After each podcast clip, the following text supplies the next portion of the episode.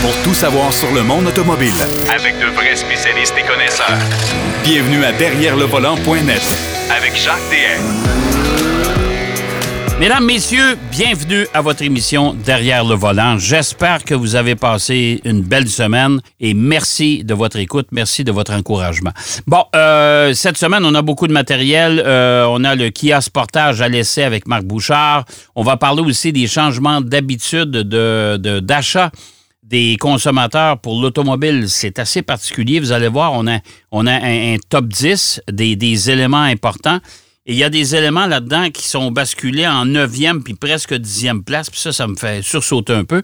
On va s'en parler tantôt. Euh, Du côté de notre ami euh, Denis Duquet, lui, ben, il y a des sujets intéressants. Il va nous parler, entre autres, de Facel Vega. Ça vous dit rien, ça? Ben, c'est une magnifique voiture qui était nettement en avant de son temps à l'époque, à l'époque plutôt. Euh, la Plymouth Cricket. ça, ça, ça me rappelle des souvenirs. Mais je pense que j'étais trop jeune pour conduire à cette époque-là.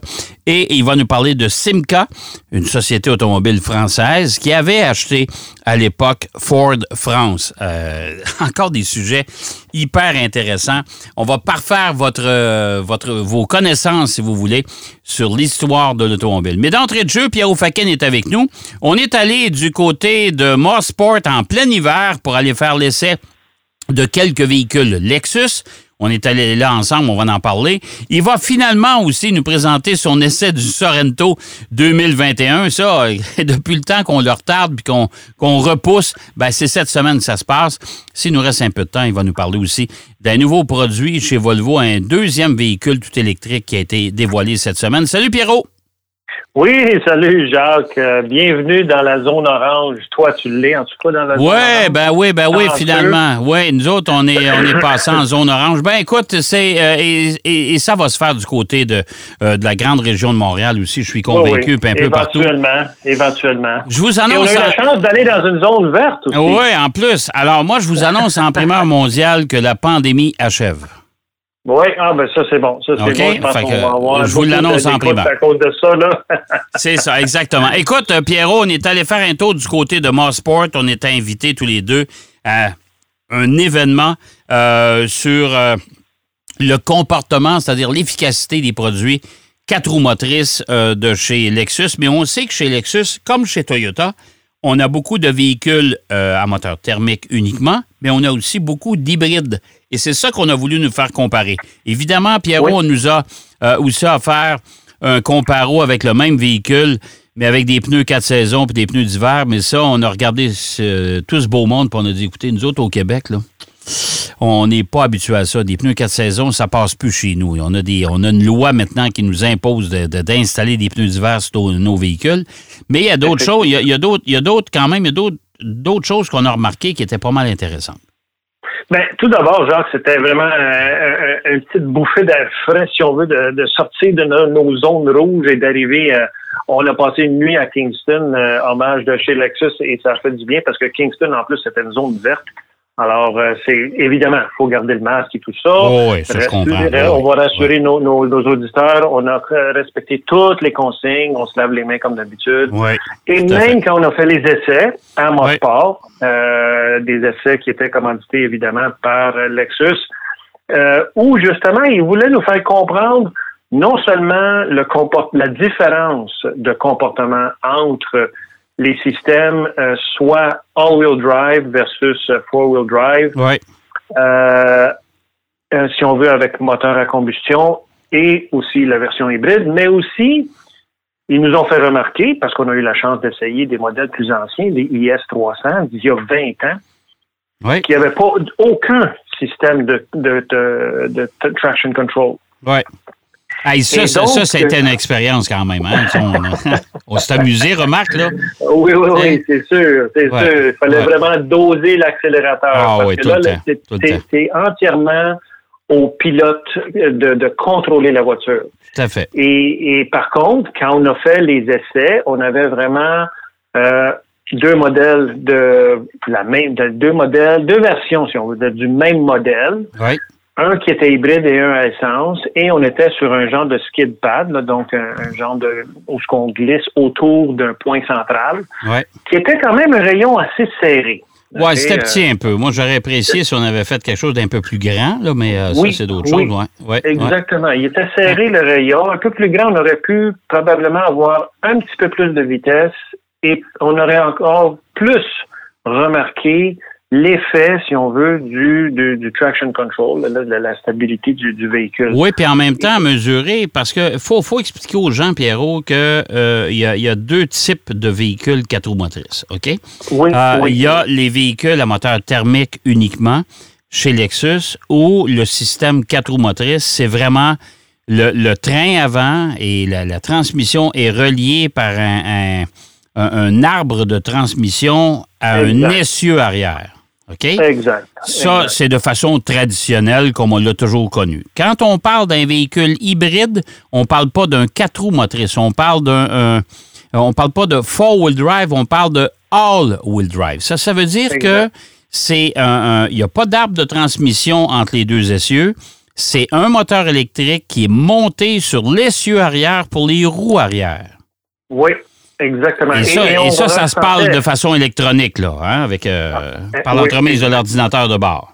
C'est ça. C'est en plein ça. Et, et- et même euh, dans la version qui n'était qui n'était pas hybride, on a quand même l'ordinateur de bord qui intervient pour Oh, oui, empêcher le dérapage et tout ça. Exact, exact. Mais on, on a noté la différence. Euh, la différence euh, entre celui qui était hybride et, et celui à combustion était pas, euh, je dirais pas qu'elle était significative, mais quelqu'un qui a un peu d'expérience et à force de tourner en rond, là, on, a vu comment un se comporte par rapport à l'autre. Ouais. Je sais Ouais. pas ton impression Moi, à... moi, personnellement, je préfère avec la version en moteur thermique avec un arbre de transmission. J'ai trouvé que le véhicule était, on gardait un meilleur contrôle.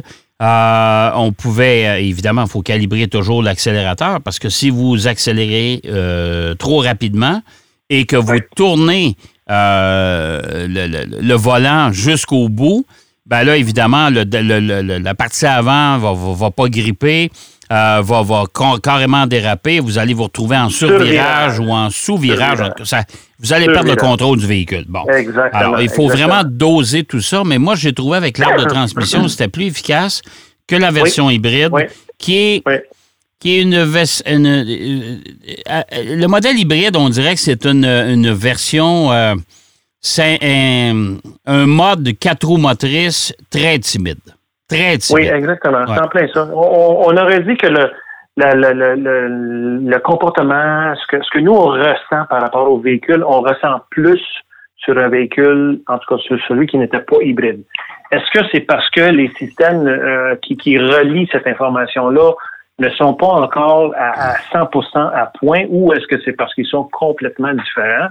Euh, c'est probablement la deuxième réponse. Ouais. Et quand on a jasé avec les gens de Lexus, on a parlé de toutes nos impressions comme on est en train de faire là, euh, et tu as soulevé un point qui était euh, tellement pertinent euh, dans le monde de, cette, nouveauté de, véhicules électriques, qui était que quand on achète un véhicule électrique, il faudrait que le gouvernement soit participatif à inciter les constructeurs à donner des cours, des cours Ouais, de conduite, à savoir fait. comment ces comportements, comment ces voitures-là se comportent, parce qu'elles ont tellement, mais tellement de, de, de, de torque, de couple, Oui. euh, que ça prend des systèmes extrêmement performants pour limiter ce, ce, ce couple-là. Surtout nous autres ici qu'on vit avec un hiver où ça glisse un peu partout, là, évidemment. Oui, oui, tout à fait. Euh, ça serait tellement pertinent que les constructeurs qui vendent des, des véhicules électriques offrent un cours de conduite pour savoir tout ce que les systèmes à bord des voitures, et même pour une voiture conventionnelle, Jacques, je suis sûr qu'il y a beaucoup de gens, Oh, oui, tout à quand, fait. quand ils sont pris dans un banc de neige, ils désactivent pas le traction control. C'est ça. Mais il Et- devrait, et- il devrait évidemment- s'impliquer avec les paliers de gouvernement, particulièrement le Québec et la partie Est, c'est-à-dire les provinces maritimes. Absolument. Parce qu'on a beaucoup de neige, tout le monde. L'Ontario, peut-être, est un peu moins touché. D'ailleurs, à preuve, c'est qu'en Ontario, il y a pas de, de- ils n'ont pas légiféré sur les pneus d'hiver. Mais euh, moi, je pense qu'on devrait euh, inciter, peut-être euh, essayer de, de- de travailler un partenariat entre la Société d'assurance automobile du Québec et Oui. les différents constructeurs automobiles pour euh, offrir au moins à des coûts minimes euh, oui. au. Oui, ça pourrait être aussi simple. Genre, ça pourrait être aussi simple qu'un cours théorique d'une couple d'heures et une cours, un cours pratique d'une couple d'heures. En quatre heures, tu réussis à faire le tour de la voiture parce que c'est beau dire ce bouton-ci fait ça, celui-ci fait ça, mais ça, c'est la théorie. Après ça, si tu veux le savoir, qu'est-ce que ça fait en réalité, en situation routière, ah, il faut que tu roules. Donc, tu n'as pas le choix d'avoir une partie euh, théorique et Tout pratique. Bon, là, écoute, euh, j'ai peur qu'on manque de temps. Fait que ça a été un événement super le fun. Pas mal euh, intéressant. Pas mal intéressant. merci à Lexus. ils ont des véhicules, évidemment, qui sont, qui sont hyper le fun à conduire. Là, maintenant, tu vas me parler de ton Sorrento 2021, parce que là, écoute, je ne me tente pas de manquer de temps encore. Là. Non, c'est ça. On a fait de la pub à chaque semaine, mais c'est juste un teaser. Fait que finalement, on le dévoile. le nouveau Sorrento 2021 qui est apparu il n'y a pas longtemps, au mois de décembre euh, de, la 2020. Euh, et écoute, on, parle d'une fourchette de prix entre 33 995 à 47 995 pour un véhicule qui est quand même juste la coche en dessous du Palisade, si on veut. Hein? Euh, c'est un grand véhicule. Euh, euh, le Telluride. Telluride. Palisade, c'est chez Hyundai. C'est ça, exactement. Mais euh, regarde, tu t'es pas trompé tellement, c'est toute la même Non, je sais. c'est ça. Et là, c'est que c'est un véhicule qui a vraiment changé de gueule parce que le modèle précédent était beaucoup plus arrondi. Pas, pas du tout euh, le, le, modèle précédent, mais le nouveau, selon moi, il a encore plus de gueule parce que là, on a commencé à avoir des, des features, des, des caractéristiques plus carrées, on a un design un peu plus raffiné. Euh, écoute, il y a, il y a des, un peu de, de, de, je te dirais, du Range Rover là-dedans, peut-être autre, autre mélange, mais c'est quand même un véhicule qui m'a impressionné par son silence. C'est un véhicule qui roule de façon, euh, écoute, très silencieux. On était chaussé sur des pneus d'hiver euh, continental, mais dans la cabine, c'était silencieux. C'est un véhicule qui roulait très, très bien.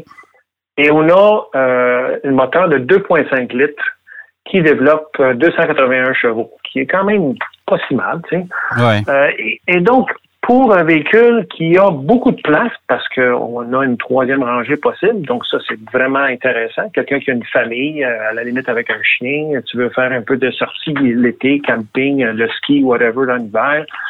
c'est un véhicule qui est très logeable. Il y a beaucoup de place. je te dirais, au côté négatif, c'était peut-être le feeling du, volant, c'est un peu anonyme, si on veut. Hein? Et ça, ça arrive beaucoup avec maintenant les. les, ouais, une conduite qui, était un peu, conduite qui était un peu floue, qui était un peu euh, ouais, ouais, ouais, C'est un peu ça. Là. Ça, je te dirais qu'il faudrait qu'il travaille un peu plus là-dessus parce que, évidemment, quand on a plus de, de pression sur, sur, le volant, quand on tourne, on, ressent plus la route mm-hmm. et on a plus d'informations. Mais c'est un véhicule qui, euh, hors tout, m'a vraiment impressionné, bien fini, euh, évidemment dans la gamme de Hyundai Kia et, et même Genesis.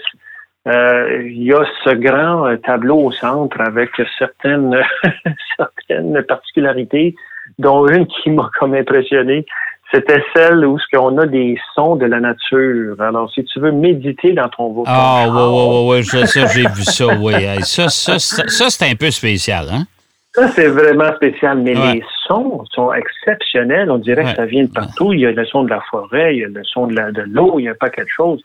Euh, écoute, c'est du superflu, si tu veux, selon moi, là, mais bon, ça, ça, mais ça, c'est pas le genre. Ah, moi, moi, je te dirais que c'est pas le genre de son que je vais entendre quand je conduis. Là, parce que, non, pas quand tu conduis. Ça, c'est quand tu es arrêté et tu attends ton épouse. Qui ah, quand, quand, ça, c'est le genre de son que quand tu es en train de méditer chez vous, puis confortablement effoiré ben, sur un divan. Je pense que c'est plus ça. Là, c'est plus ça. tout à fait. Mais c'est un véhicule qui est joli parce qu'il est bien garni. Euh, et il roule très bien. J'aurais voulu l'essayer dans une tempête de neige. Malheureusement, la semaine que je l'ai eu, il n'y a pas eu de tempête. Mais euh, ils ont réduit, euh, écoute, le, bruit euh, de, de caisse. ils ont amélioré énormément l'espace intérieur. la dynamique de conduite est, quand même pas mal améliorée aussi. Des bonnes, euh, des bonnes accélérations. Écoute, on est un 4 cylindres, 2,5 litres. Ouais. mais Pour ce genre de véhicule-là, Oui, parce que c'est un même, véhicule euh, qui est relativement imposant quand même. Là. Oui, oui, quand même. Et, et on a une boîte, une boîte de, de 8 vitesses, donc euh, c'est quand même bien. Ouais. Euh, écoute, il y a les gens se plaignent peut-être parce que la capacité de remorquage n'est pas aussi élevée. On a 3500 livres de Ouais, mais là, remorquage. ouais, mais là, t'as un moteur 4 cylindres dans le nez, là, quand même. Là. Tu pas ça, penser. c'est ça. C'est tout dépendant. Il faut, faut que les gens s'habituent. Ça dépend de ce que vous voulez traîner puis à, à quel rythme vous traînez tout euh, votre matériel. Euh, mesurez ça comme il faut puis achetez un véhicule qui, qui, qui va être capable de le traîner. Mais ça, Oui, là, oui. avec un moteur 4 cylindres, avec une grosseur de 4 caisse cylindres, comme ça, là, ça c'est traîne ça, pas n'importe quoi. ça. Là. C'est pour ça que je me dis peut-être qu'un V6 optionnel aurait pu compenser ce- ce- cette petite lacune. Ouais, mais les moteurs, les moteurs 8 cylindres et 6 cylindres, c'est en voie de disparition comme les Ah, dinosaures, ça, mon ami. C'est sûr, ça, Ouais, ouais, c'est sûr. ouais. Oui, oui, oui. Écoute, euh, fait que quand même un, un résumé positif du, euh, du Kia Sorento. euh, je te dirais c'est quand même assez positif. Bon, ben là, écoute, on, il nous reste euh, même pas une minute. Eh boy. Ben, en tout cas, tout ça pour dire que si vous voulez votre nouveau Volvo C40, euh, qu'on va certainement en parler la semaine prochaine, Ouais, il faut le commander en ligne seulement. C'est juste en ligne. ouais, Il y a ouais. plus ben, de concessionnaires pour Volvo C40. On commande ça en ligne seulement. ça, on va s'en parler de toute façon, de la euh, nouvelle façon oui. de faire de Volvo la semaine prochaine. Parce que vous savez que Volvo, en 2030, ils vont, ils vont ne vendre que des véhicules électriques. Juste électrique. Fait que ça, on va- Et d'ici on- 2025, c'est Ouais. euh, 50 de la flotte. Fait Et que, bon, fait qu'on va, on va, on va en parler la semaine prochaine. Merci, mon cher Pierrot. Ça fait plaisir, Jacques. Je te souhaite une belle semaine. Et puis, la semaine Oui, prochaine, évidemment, on va se parler, entre autres, du C40. Absolument. Ouais. Oui, ça me fait plaisir. OK, bye-bye. Euh, Pierrot Fakin qui était avec nous pour nous parler, entre autres, de son Sorrento. Ça fait, ça fait- je pense que ça fait deux semaines qu'on le retarde. Euh, parler de notre aventure avec euh, Lexus du côté de Mossport avec une conduite hivernale. Ça, c'était hyper intéressant. On va aller faire une pause si vous le voulez bien. Au retour de la pause, on retourne dans le passé. Bien sûr, avec notre ami Denis Duquet. À tout de suite. Derrière le volant. De retour après la pause. Pour plus de contenu automobile, Derrière le volant.net.